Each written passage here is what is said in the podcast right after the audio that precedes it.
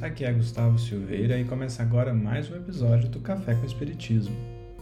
Retiramos da obra intitulada Nosso Livro, no capítulo Insistamos no Bem, uma frase pequenina para as nossas reflexões de hoje. Quem escreveu a página foi Emmanuel e em determinado momento ele disse assim: Acima do convencer, permanece o auxiliar. Nos parece aqui que Emmanuel evoca aquela mesma fala do Espírito de Verdade em O Evangelho segundo o Espiritismo, quando afirmou: Espíritas, amai-vos, eis o primeiro ensinamento. Instruí-vos, eis o segundo. É claro que aqui não há uma apologia ao desmerecimento da instrução, do esclarecimento, da divulgação da verdade. O que nos parece é que ambos estejam nos dando orientações sobre como verdadeiramente instruir, como verdadeiramente convencer. Quem pretenda sempre levar conhecimento, independente do que a outra pessoa esteja sentindo, vivendo e compreendendo, poderá mais ferir que iluminar, porque será insensível muitas vezes.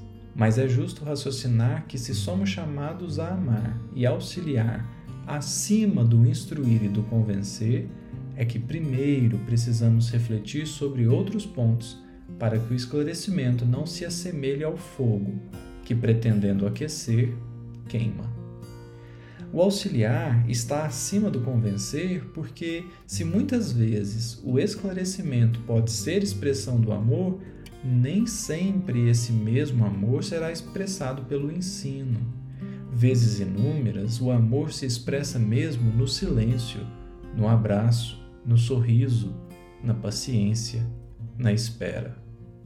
É evidente que instruir uma pessoa pode ser, em certos casos, a maneira mais eficaz de demonstrar amor por ela, mas seria diminuir muito a questão pensar que a instrução deva ser dada a todo custo, independente do momento. A instrução só é a expressão do amor se for dada no momento oportuno. Uma vez compreendido esse ponto, poderemos passar para reflexões mais interessantes sobre o que quer dizer o verbo auxiliar a que Emmanuel se refere. Em outra mensagem, o benfeitor escreveu: Caridade com os outros é dar o que retemos, caridade conosco é dar de nós. Isso é interessante porque nos faz perceber que a caridade para conosco não é quando ganhamos algo por recompensa, mas quando damos algo de nós mesmos, junto com aquilo que retemos, isto é, quando colocamos nossos sentimentos naquilo que executamos. E essa é uma ideia bastante justa que nos convida a refletir sobre o real sentido da caridade, a que o Espiritismo tanto nos orienta. Confundir caridade com o ato de dar algo a alguém é o mesmo que confundir o sol com a lua. Ambos brilham, mas a lua só ilumina porque reflete a luz do sol. Do contrário, seria satélite apagado e esquecido. Assim também, o ato de dar alguma coisa só será luminoso se refletir a luz da caridade e aqui é preciso entender que caridade é um processo que envolve duas partes: a doação feita ao outro, atendendo-o na sua necessidade, mas também a caridade feita para nós mesmos.